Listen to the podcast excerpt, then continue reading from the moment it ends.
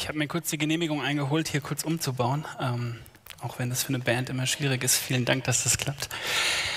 Kesselkirche, ihr seid zurück auf dem Weg in die Zukunft. Und zwar mit Ruth und Nomi oder Nomi und Ruth, wie auch immer man das sagen möchte. Ihr seid auf dem Weg zurück in die Zukunft. Und für dieses Thema für diesen Überbegriff, für diese Predigtreihe ist Ruth ein grandioses Buch. Ja?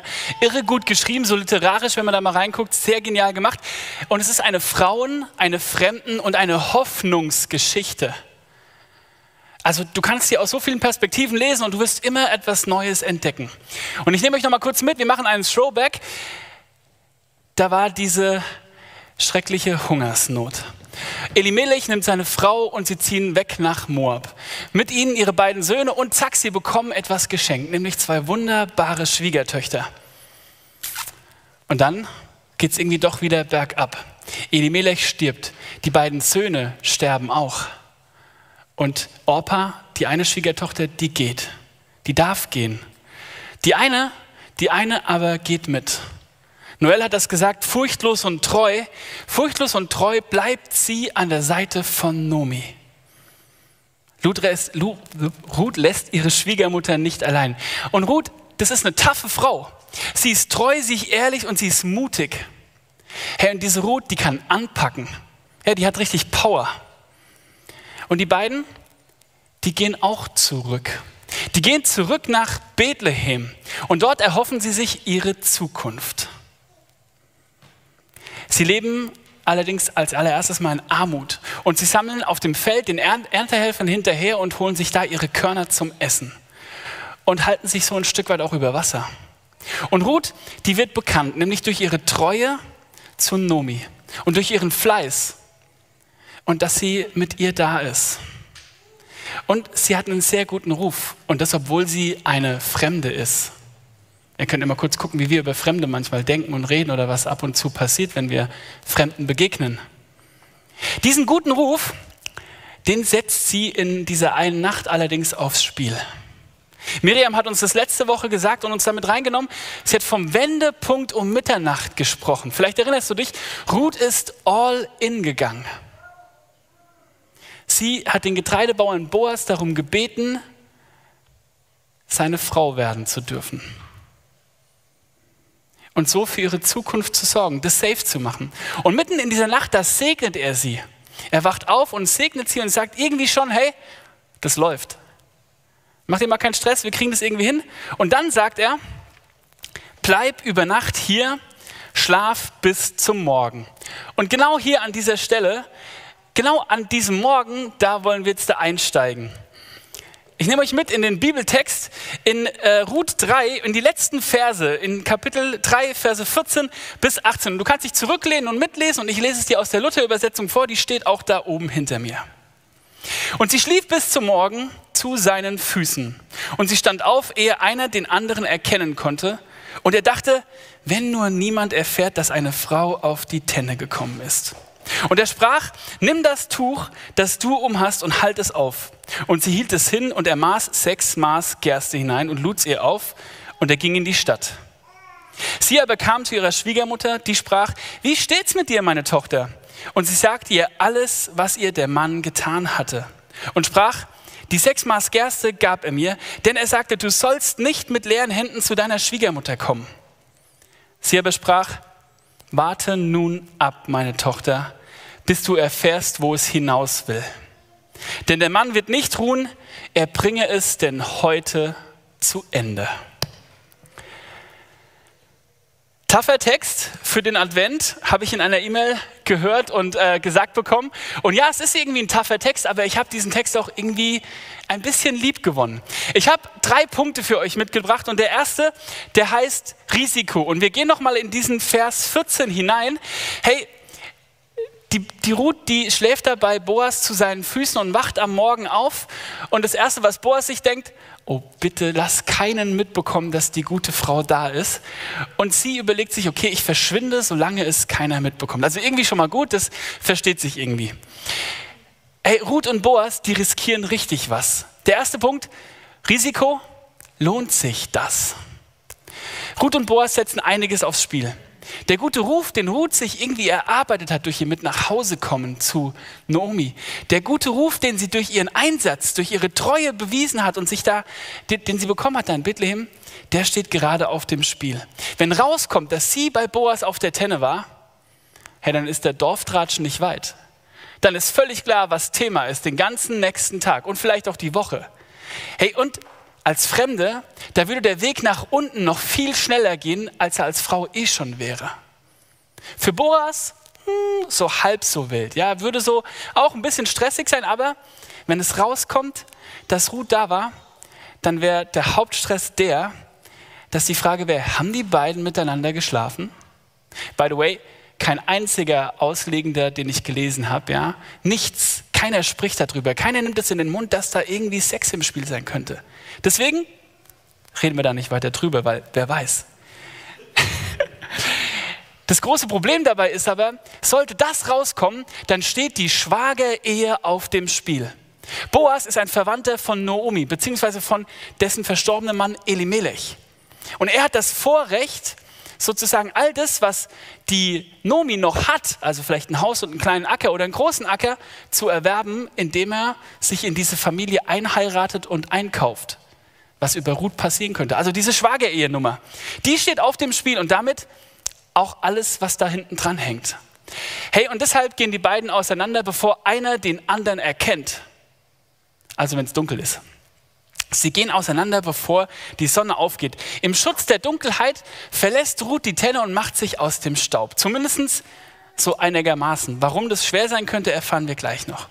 Und auf der Tenne, das Problem ist, da liegt nicht nur der Boas, da liegen noch ganz viele andere Kornbauern und Getreidebauern und Erntehelfer, die am Tag vorher ja die Gerste geworfelt haben, also mit so einer Schaufel hochgeschmissen, dann macht der Winter seinen Rest und die Körner fallen runter und dann sammeln die das ein und haben da ihre Gerste. Leute, ich feiere den Mut von Ruth und Boas. Ich bin beeindruckt von dieser Risikofreudigkeit und ich frage mich, wo bin ich eigentlich risikobereit? Wir haben den dritten Advent, die drei Kerzen sind an. Und ich frage dich, ist dein größtes Risiko, dass du vielleicht nächste oder übernächste Woche erst Weihnachtsgeschenke kaufen gehst?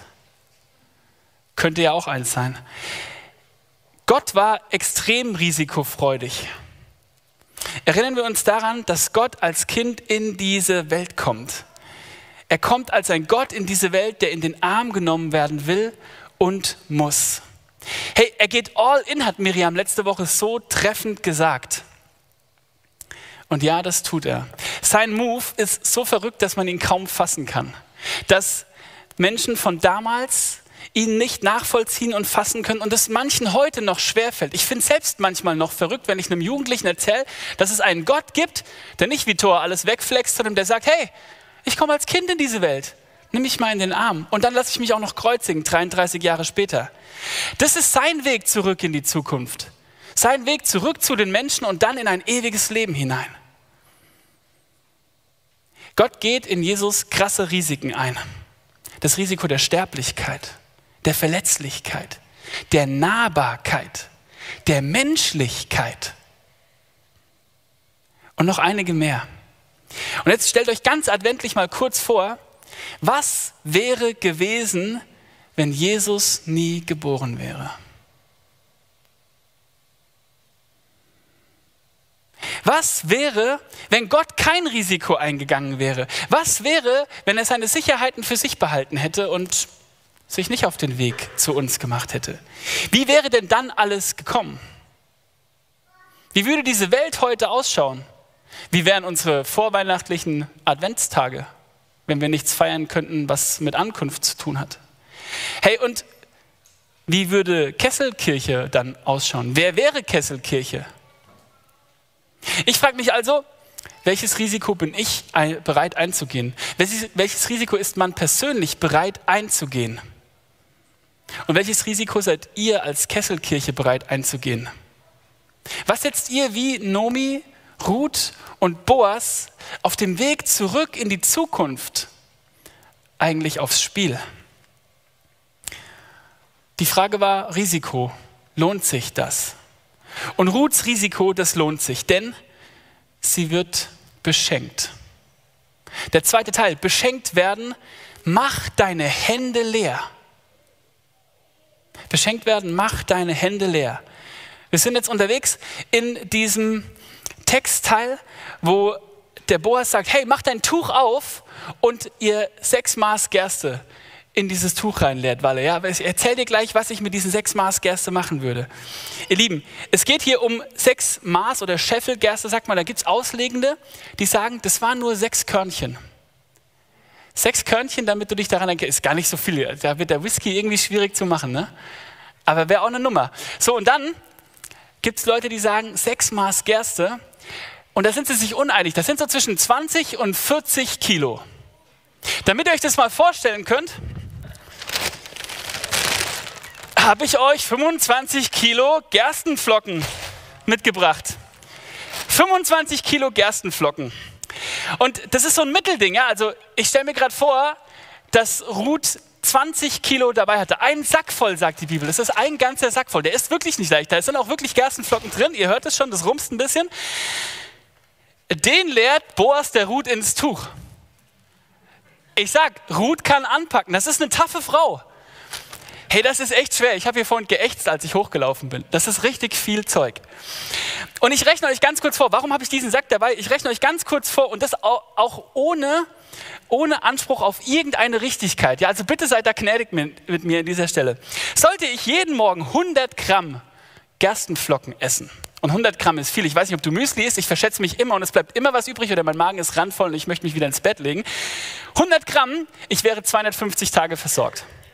So, teile ich das mit meiner Frau, sind wir immer noch bei 125 Tagen. Wir würden ganz schön weit kommen mit dem Stoff hier.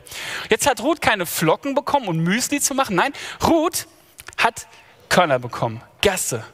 Und die macht man ja zu Mehl. Okay, jetzt rechne ich kurz. 20 bis 40 Kilo Gerste zu Mehl gemacht. Das wären dann so circa 35 bis 50 Brote, die man daraus machen könnte. Wiederum isst man im Monat so vier bis sieben Brote, je nachdem, wie viel Hunger man hat und wie groß oder klein so ein Brot ist. Man hat also für roundabout, roundabout fünf Monate ausgesorgt. Also Boas macht den Flex, dass er sagt, hey, ich versorge euch jetzt mal für die nächsten Monate. Wenn ein Bäcker oder eine Bäckerin da ist, kommt bitte nachher auf mich zu oder im Stream, schreibt das rein und sagt mir nochmal, hey Christian, du bist völlig falsch unterwegs mit deinen 25 Kilo oder, hey, du bist nah dran, aber so wäre es richtig gewesen. Worauf will ich mit meinen Mathekünsten raus? Hey Ruth, die hat Boas nichts zu geben.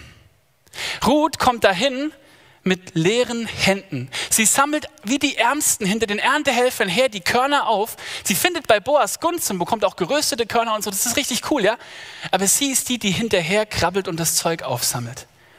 Sie steht mit nichts in den Händen da. Die ist nicht reich.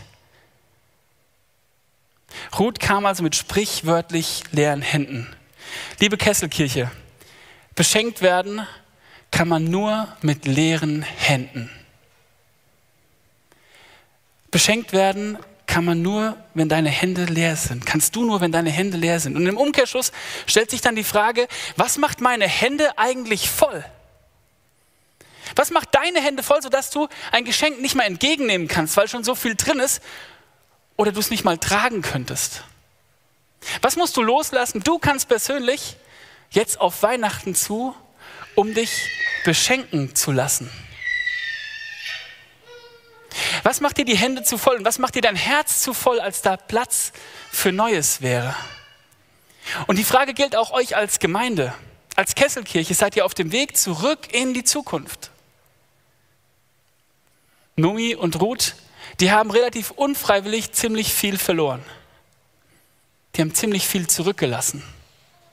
Die haben richtig viel loslassen müssen und stehen mit leeren Händen da. Nomi sagt es auch nochmal, ja, im ersten Kapitel in Vers 21 sagt sie, voll, reich bin ich ausgezogen, aber leer hat mich der Herr wieder heimgebracht. Mit leeren Händen steht sie da. Beschenkt werden kann man nur mit leeren Händen. Im Zusammenhang mit dieser Aussage bin ich über einen Vers in der Bibel gestolpert, oder über zwei, die irgendwie auch herausfordernd sind. In Jesaja, da steht, gedenkt nicht an das Frühere und achtet nicht auf das Vorige, denn siehe, ich will ein Neues schaffen. Jetzt wächst es auf, erkennt ihr es denn nicht? Ich mache einen Weg in der Wüste und Wasserströme in der Einöde. So, schön aus dem Kontext gerissen, ja? Gott will sein Volk Israel aus Babel befreien und rausführen. Er lenkt ihren Blick weg von dem, was war, hin auf den Weg in die Zukunft und auf die Versorgung, auf diesem Weg und dann dort. Und ich sage, was ich jetzt gleich sage, mit ganz viel Mut und mit ganz viel Demut und mit Vorsicht und Liebe. Also hört das bitte so, liebe Kesselkirchler und Kesselkirchlerinnen. Und es ist, glaube ich, auch ein dünnes Eis, auf was ich mich jetzt traue. Denn ich habe nur den Bruchteil einer Ahnung, was ihr als Gemeinde schon erlebt haben müsst. So lange wie ihr schon unterwegs seid, wenn wir uns jetzt hier hinsetzen würden, auf die Sofas hier vorne, egal wo, wir könnten bis spät in den Abend sitzen und Geschichten von dem erzählen, was ihr erlebt habt und was ihr vielleicht auch durchlebt habt. Ich gehe von richtig viel Segen aus. Von Wundern, vielleicht von kleinen Wundern und von großen Wundern. Hey, und ich gehe davon aus, dass ihr Dinge durchlebt habt, dass ihr Gebetserhörungen hattet. Und ich gehe davon aus, dass ihr miteinander gefragt habt, dass ihr miteinander gelitten habt, dass ihr miteinander am Weinen wart, am Nichtverstehen und am Ringen mit Gott. Und ich glaube, das ist Gemeinde. Das ist vermutlich irgendwie Kesselkirche. Das seid ihr. Und in unterschiedlichster Form seid ihr schon Beschenkte gewesen und werdet es hoffentlich bleiben. Ich gehe davon aus, ihr werdet es bleiben. Ihr werdet es bleiben auf eurem Weg zurück in die Zukunft, auf dem Weg, den ihr gerade geht. Und jetzt darf ich euch und darf ich dich fragen, kann es sein, ob um auf diesem Weg beschenkt zu werden,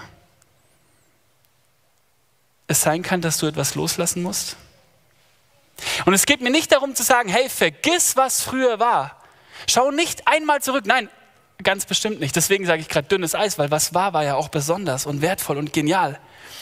Es geht mir aber darum zu sagen, Gott will dich, Gott will euch beschenken. Beschenken wie Boas, Ruth und Nomi beschenkt mit einem Sack voll Gerste.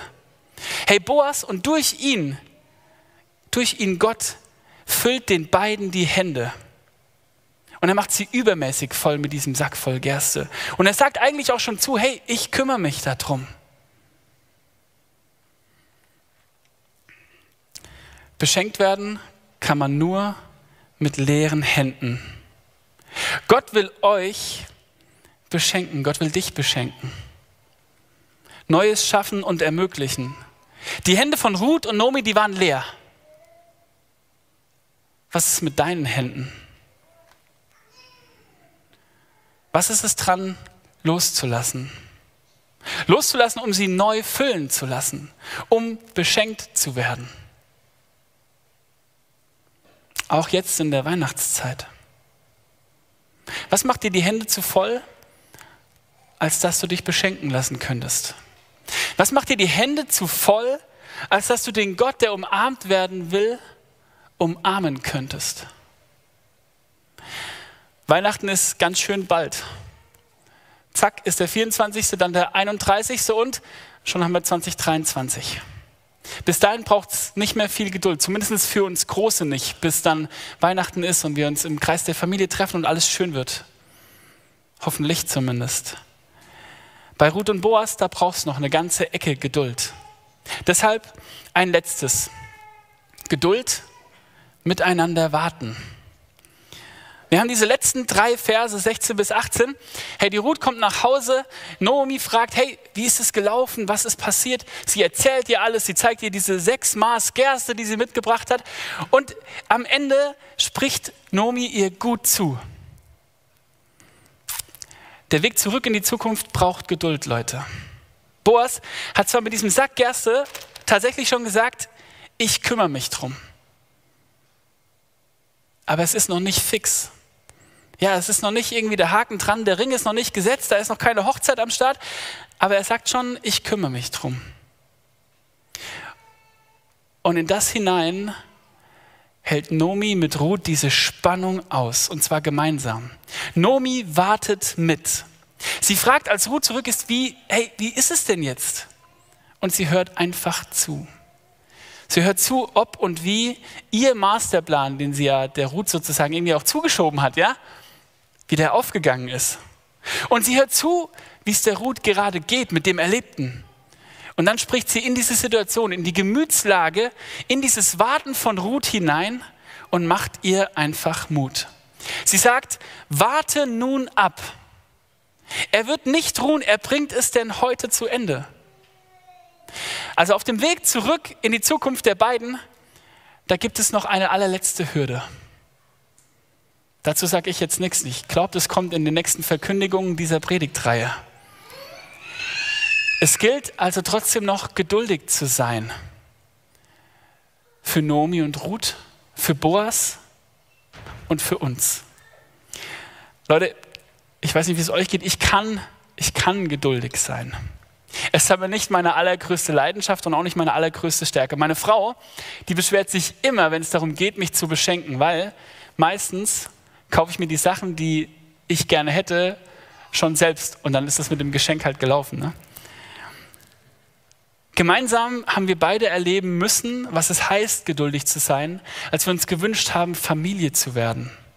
Herr, das war nicht immer gut, diese Zeit. Was aber gut war, und ich will den Fokus auf das Positive legen, was gut war, dass wir Menschen hatten, die mit uns gewartet haben. Menschen hatten, die mit uns geduldig waren. Und zwar geduldig in dieser Hoffnung, dass da vielleicht ein Kind kommt und geduldig mit uns, weil wir, glaube ich, in dieser Zeit nicht unbedingt immer einfach waren. Menschen, die für uns gebetet haben und mit uns gebetet haben. Menschen, die uns ermutigt haben in unsere Mutlosigkeit hinein. Menschen, die für uns auf Gott vertraut haben, während wir mit ihm gerungen haben.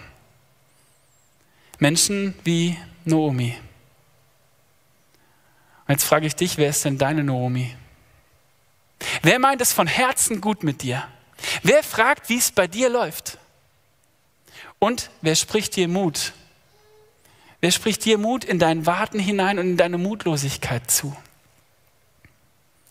Und wie ist es auf dem Weg zurück in die Zukunft als Kesselkirche? Fiebert ihr diesem Tag entgegen, wenn da oben die Pforten aufgehen in der Martinskirche? Seid ihr ungeduldig, so positiv oder so, boah, ich habe jetzt keinen Bock mehr auf Gemeindehaus, ich will jetzt endlich? Seid ihr ungeduldig in dem, was kommen wird? Hey, in das hinein will ich euch angelehnt an Nomis Worte Folgendes zusprechen. Wartet nun ab. Er, Gott, wird nicht ruhen. Er bringt es vielleicht nicht heute und auch nicht übermorgen, aber er bringt es ganz gewiss zu Ende. Gott wird es zu Ende bringen. Diesen Weg zurück in die Zukunft, euren Weg zurück in die Zukunft. Hey, und dann dort angekommen, zurück in der Zukunft ist er da. Er ist da, um euch die Hände zu füllen, um euch zu beschenken. Und für diesen Weg zurück in die Zukunft, für Momente der Ungeduld, für Momente eurer Ungeduld, für Momente, in denen es Kraft braucht, hey, da seid ihr und bist du eingeladen, nachher vorbeizukommen und dir von diesen 25 Kilo ein bisschen was mitzunehmen. Ich hoffe, ihr habt die Gläser dabei. Ich habe ein paar Ersatzgläser mitgenommen, falls jemand das nicht mitbekommen hat. Aber du bist eingeladen, dir eine Runde Gerstenflocken zu gönnen. Gönn dir ein Müsli, so ein kräftiges, 100 Gramm am Morgen und leg dich direkt wieder ins Bett, weil es geht nichts mehr danach, weil du randvoll bist. Oder geh fett Sport machen. Wahrscheinlich könnte Sarah sagen, wie viele Kilometer du mit einem ordentlichen Müsli schaffst und wahrscheinlich mehr als 100 Gramm.